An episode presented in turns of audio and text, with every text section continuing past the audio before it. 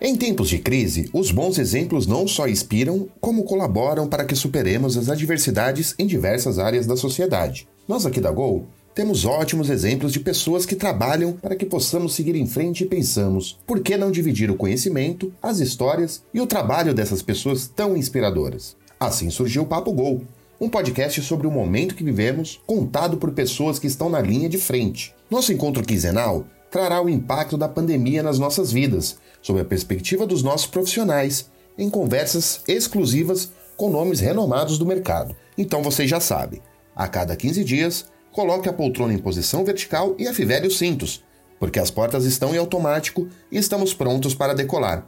Sejam bem-vindos!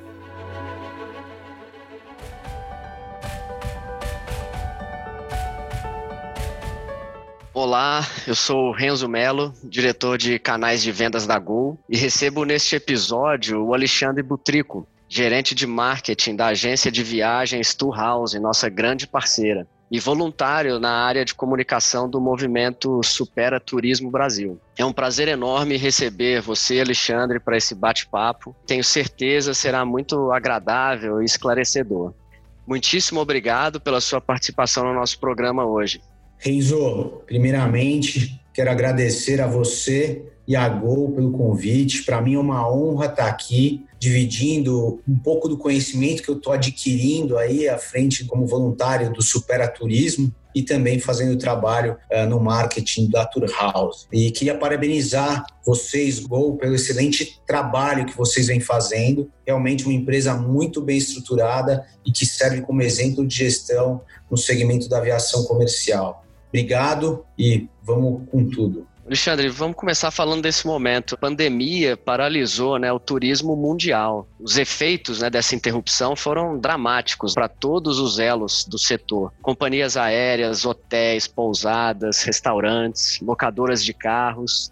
Mas agora, passados mais de seis meses aí, o setor se mobiliza para mostrar aos clientes que já é tempo de retomar as viagens, desde que com cuidado, claro, consciência e responsabilidade. Como você vê a cena do turismo hoje no Brasil? Já existe um aceno de recuperação, um desejo latente dos viajantes em visitar novos destinos ou seus lugares preferidos? Com certeza já existe esse desejo, ele já está sendo amplamente apresentado por esses consumidores. A gente tem recuperado, tem acompanhado a recuperação do segmento, os números eles estão crescendo bastante. Obviamente, muito longe do ideal e dos patamares antes da pandemia, o que é normal, mas para uma viagem curta distância, muitos hotéis já estão funcionando com a, com a sua capacidade máxima, por exemplo, permitida pelos novos protocolos. E sabemos também que as locações de carros para viagens de curta distância também elas já estão se aquecendo, mas ainda há muito a melhorar, né? E é uma grande oportunidade para o brasileiro conhecer o Brasil e se orgulhar do que a gente tem aqui dentro. E, e assim que tudo se normalizar, esse brasileiro que está conhecendo agora o Brasil, que muitos deles optam por viajar para fora, eles vão poder vender o Brasil lá fora. Que com certeza nós brasileiros e o nosso país, nós damos um banho em atrações em muitos países pelo mundo que atualmente tem um cenário normal, eles recebem muito mais turistas que a gente. Então, essa relação pandemia, e a gente tem que sempre tirar algo positivo das coisas. Óbvio, não tem muita coisa positiva, a gente está muito longe do ideal, mas é uma oportunidade para o brasileiro conhecer melhor o Brasil e depois propagar todas essas nossas qualidades lá fora. E esse movimento, sim, já existe e está sendo cada vez mais aquecido. A gente tem acompanhado o aumento da demanda, inclusive de regiões mais longe, como São Paulo para Nordeste,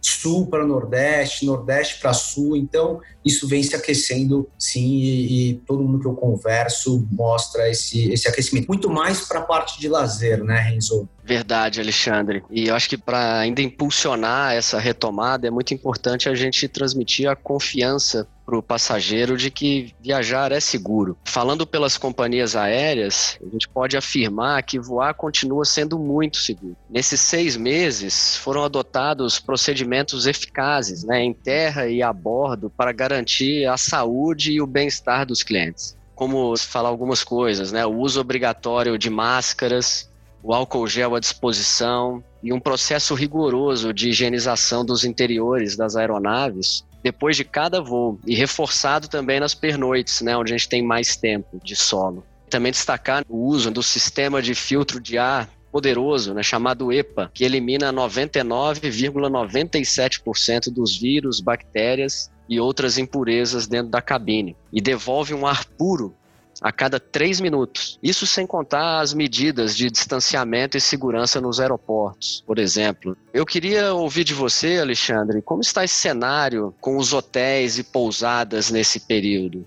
Conta pra gente um pouco como está sendo a jornada dos clientes desde quando eles chegam em um hotel até o check-out. Bom, eu tenho conversado com muitas pessoas, tanto publicamente e nos bastidores, e adquirido aí muita informação. No geral, o trade ele está muito bem preparado, todos os elos da cadeia, todos se prepararam. Com relação a hotéis e pousadas, é mais complicado afirmar e garantir esse preparo. É, é um mercado muito fragmentado e complexo de se ter um controle, como com as companhias aéreas, que são empresas de capital aberto, com muitos compliances e atuam em um ambiente controlado. Nós temos é, aí exemplos maravilhosos de preparo dos hotéis. As grandes redes, por exemplo, passaram por grandes adaptações. Tudo, tudo, tudo está no touch. Você faz o check-in por aplicativo, depois pode escolher o formato de alimentação, se quer no quarto ou no restaurante, toda a refeição em lente box, pode optar por não arrumarem o seu quarto, por exemplo. E quando você deixa as dependências do hotel, existe um novo formato de sanitização com produtos específicos e o quarto fica fechado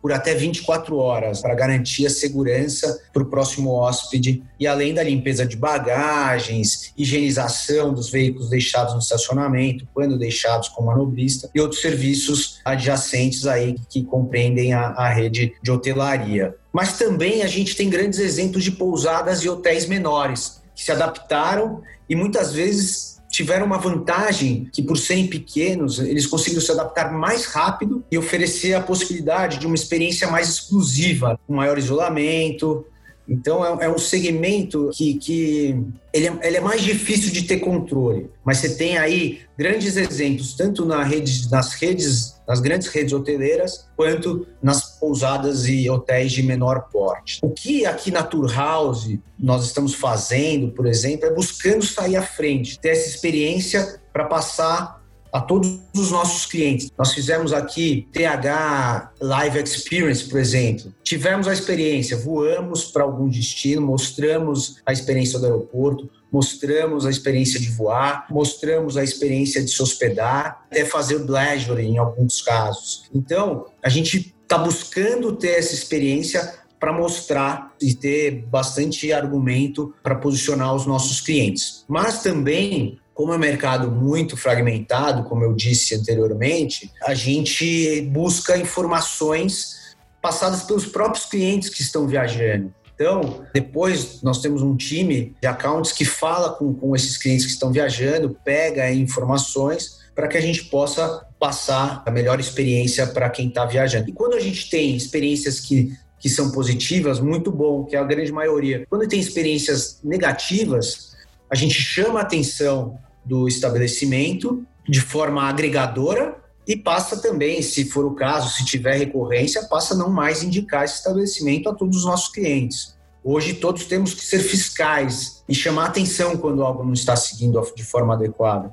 Então, a gente tem que estar tá chamando atenção para agregar e as mudanças elas foram impostas uh, de forma rápida. E a adaptação não, não foi simples, não está sendo simples. Então, é sempre pensar em agregar, em unir e para deixar a melhor experiência. O momento é de empatia e cuidado com o próximo. Eu, usando a máscara, eu estou te protegendo, não me protegendo, né? E se você estiver utilizando também, você está me protegendo e aí a gente está protegendo a todos. Então, acho que cabe um pouco dessa reflexão nesse caso da, da hotelaria e, enfim, até de todo todo o segmento. A máscara e o álcool gel, eles são muito importantes para todo o processo. Isso aí, Alexandre. Boa expressão que você utilizou, né? Empatia. E a segurança só vai ser alcançada com bastante empatia e todo mundo pensando no conjunto, né? E falando um pouco disso, só para a gente ter uma ideia, quanto que é seguro voar né? no primeiro trimestre da pandemia, a Gol notificou apenas um caso de Covid-19 entre a sua tripulação para mais de 1.150 decolagens. E ainda sem saber né, se o contágio aconteceu de fato a bordo ou fora em casa ou num outro lugar público que a pessoa pode ter ido. Esse é um número bem interessante. Não sei, Alexandre, no, no seu setor, há, há pesquisas que apontam o nível de segurança nas hospedagens, por exemplo? Essa pergunta ela, ela, é complexa, né? Como você falou aí, é difícil saber exatamente onde foi contraído o Covid-19.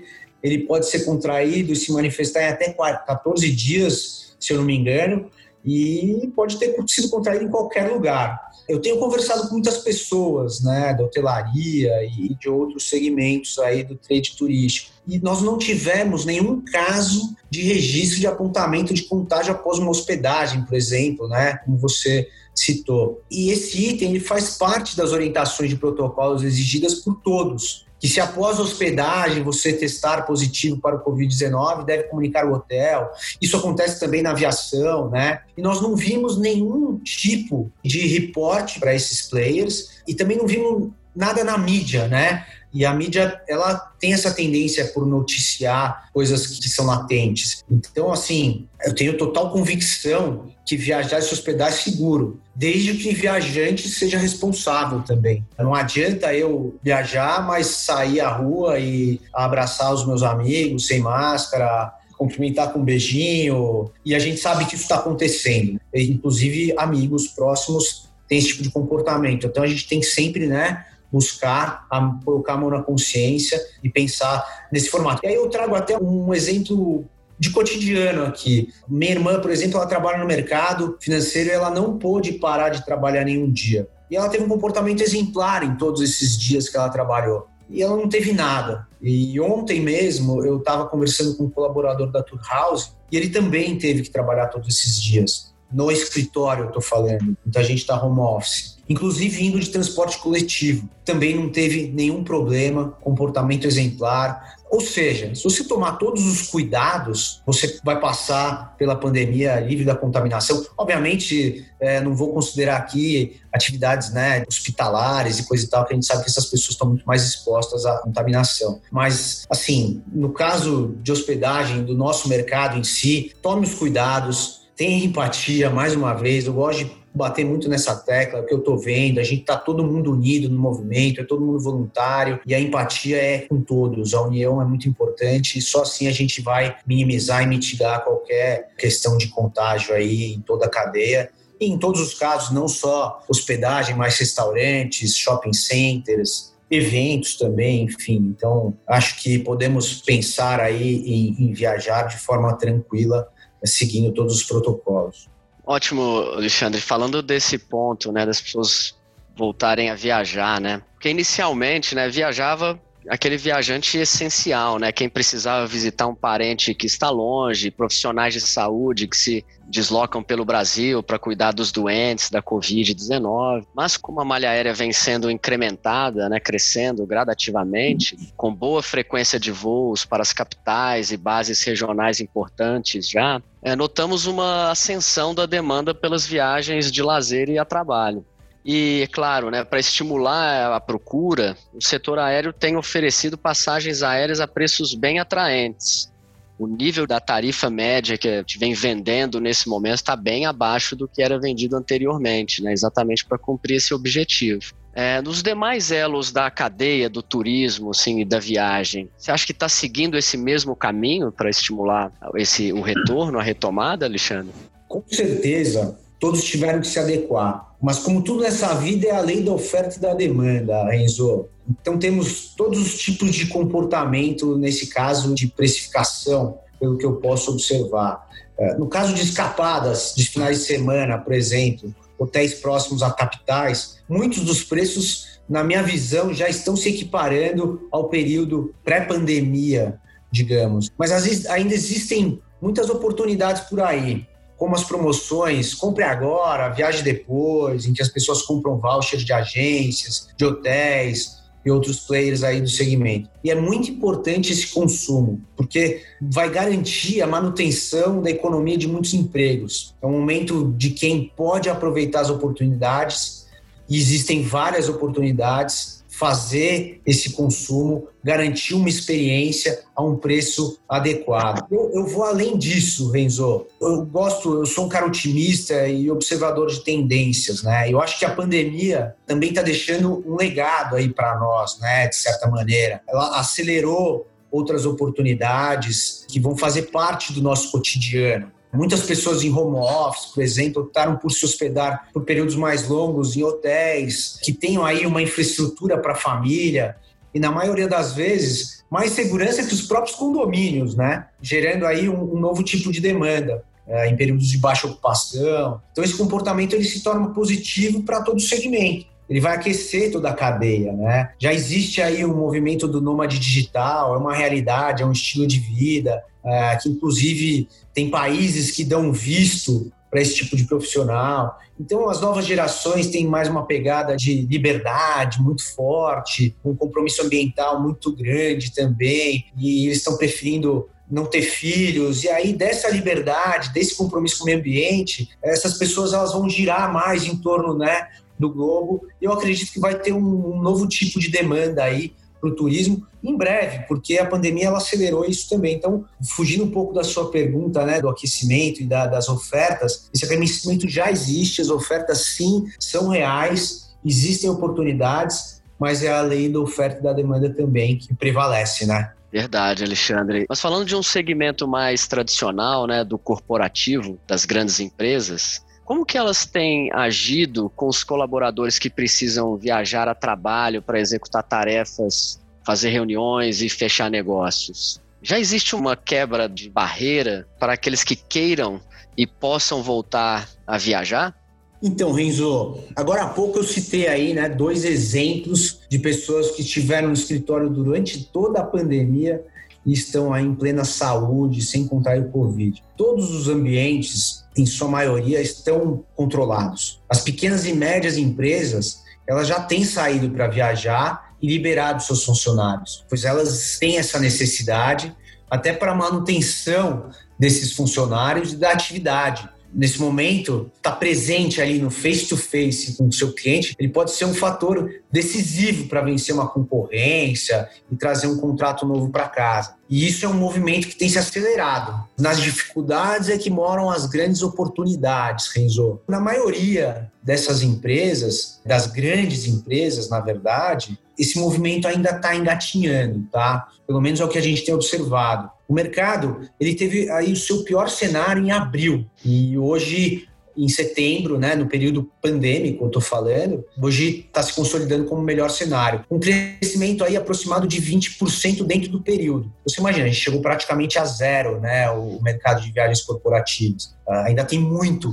o que melhorar. Mas falando das grandes empresas, elas têm muito compliance e um caixa muito robusto, em alguns casos, para poder passar pela pandemia e colocar em xeque a perda de contratos, enfim. Mas eu acredito que esse movimento de volta das viagens corporativas, mesmo nas grandes empresas, eles já vão começar a se acelerar. Nós já vemos sinais de melhora nesse ambiente também. E assim, quando começa a comprometer resultado, obviamente tem esse paralelo vida versus resultado, mas quando você tem um ambiente mais controlado, com mais segurança, a tendência é que essa aceleração que a gente vê ainda modesta nas grandes empresas, ela começa a se acelerar de forma exponencial. Então, com certeza, a gente está tendo esse movimento de melhora, como foi falado, mas estamos muito longe ainda do mundo ideal. Mas eu acredito que vai ser algo exponencial assim que as grandes começarem a se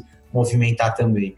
Alexandre, vamos mudar um pouco aqui de assunto. Vamos falar do movimento Supera Turismo, do qual você é voluntário. Esse movimento que busca abreviar a retomada consciente do turismo no país, né, e luta pelo desenvolvimento sustentável do setor, não só durante a pandemia, né, mas também no pós-Covid. Conta um pouco para gente sobre o movimento, a importância dele nesse momento tão desafiador, né, e o trabalho que você vem desempenhando. Legal, Renzo. Obrigado pela oportunidade de falar sobre o movimento. Eu fui convidado logo no início, na primeira reunião, pelos idealizadores, né? Carlos Prado, eh, Aldo Leone e Marina Figueiredo. E foi um trabalho que eu abracei de olhos fechados. O movimento, ele tem três objetivos principais, tá, Renzo?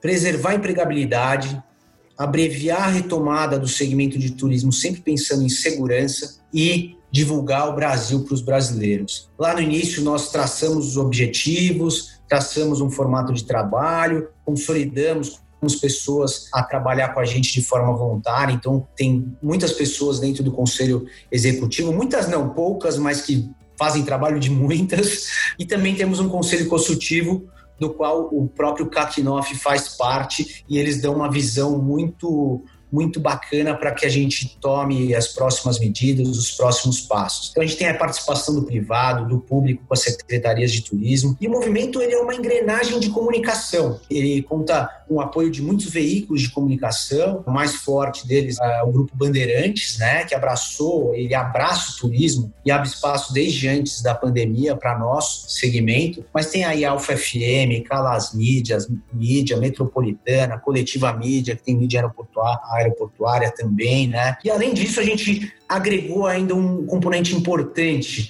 que foram os influenciadores e blogueiros. Estão fazendo um trabalho incrível, eles estão se colocando à frente das pessoas, viajando de forma pioneira, experimentando essas experiências de viagem, mesmo no momento que não tinha total, talvez, controle. Já existia segurança, mas ainda era algo muito incerto, né? Que as pessoas tinham muito medo. Então, eles estão fazendo um trabalho incrível à frente dessa questão de se viajar, enfim. O movimento ele teve três fases até agora, na verdade, né? Na primeira fase a gente comunicou, nós comunicamos o fique em casa, viaje quando puder, continue sonhando. E aí a gente dividiu o Brasil em 27, né? A gente tinha 27 semanas até o final do ano, a gente dividiu o Brasil em 27 estados, considerando aí o Distrito Federal. E aí começamos a fazer uma comunicação com imagens lindas, quiz, TBT, e as pessoas começaram a se engajar. Além disso, trazendo o cotidiano desses estados, cultura,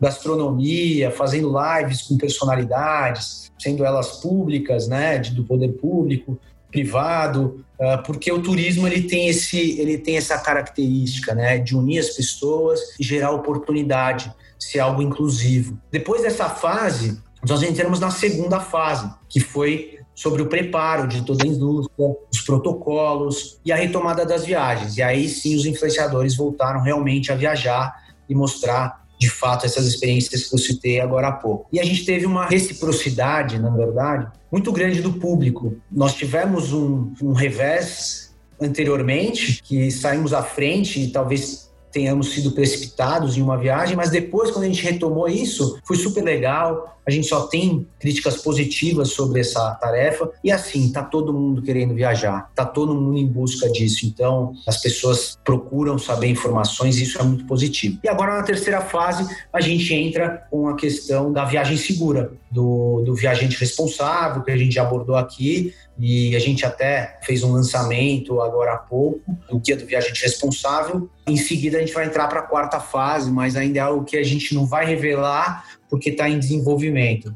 Então, o movimento é basicamente é isso, é uma ferramenta de comunicação onde a gente quer unir todo o trade. Temos 27 entidades participando desse movimento e muitos viajantes, muitos guias. É um espaço aberto. Se você quer participar, você entra em contato com a gente, entra lá no movimento arroba turismo no Instagram, manda um direct. A gente faz live com guia de turismo, a gente faz live com presidente de empresa, a gente faz live com presidente de entidade, secretário de turismo, enfim, é aberto, é para todos, é um movimento de todos.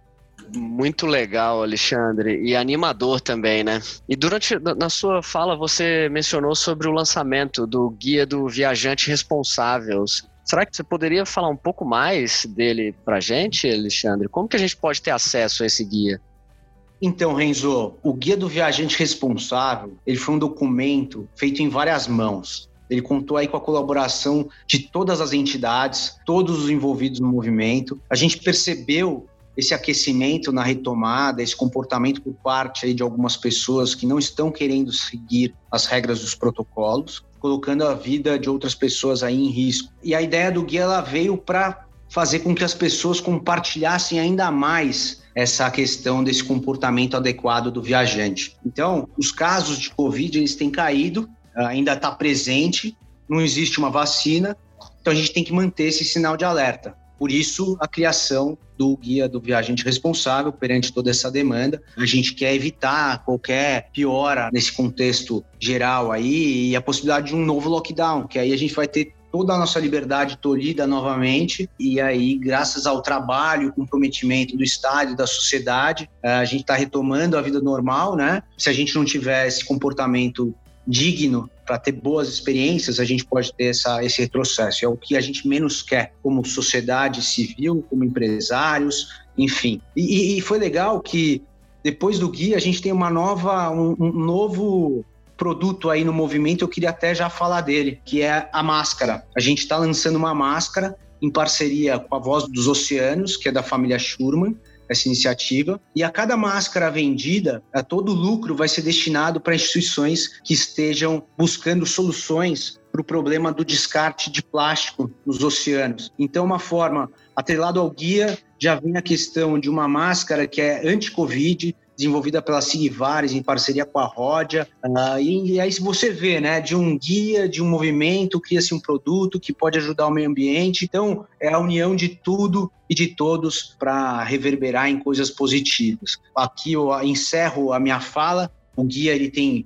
27 sugestões dentro dele que vão desde o respeito ao próximo até formas de se viajar de com sustentabilidade, respeito por diversidades, e, obviamente, o uso da máscara, o uso do álcool gel, higienização em abundância, higienização de bagagens e assim a gente consegue ter sucesso nessa retomada que já vem se iniciando aí. E, e pessoal, todo mundo pode acessar o guia no www.movimentosupera-turismo.com.br. Tá lá, guia do viajante responsável. Lá tem todos os materiais para serem compartilhados também, materiais de campanha. Então, baixem o guia, compartilhem o máximo que puderem, porque é importante para que todos tenham consciência do, do viajar seguro. Bacana demais. Eu gostei muito da nossa conversa e acredito que para ganhar a confiança dos clientes em voltar a viajar, temos que firmar um compromisso com todos aqueles que utilizam né, os nossos serviços, deixando claro que estamos fazendo o máximo possível para que a experiência de viagem seja tranquila, agradável e, sobretudo, segura sem medos ou incertezas. E Alexandre, novamente, muito obrigado pela sua presença aqui no nosso episódio de hoje e um grande abraço.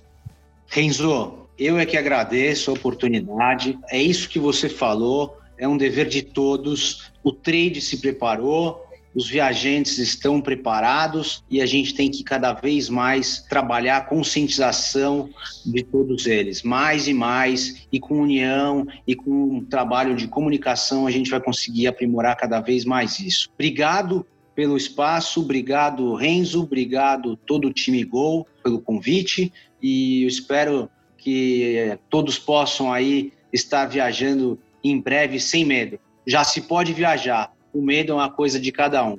Eu já estou indo viajar. Espero que todos vocês possam viajar também. Obrigado, forte abraço, Renzo.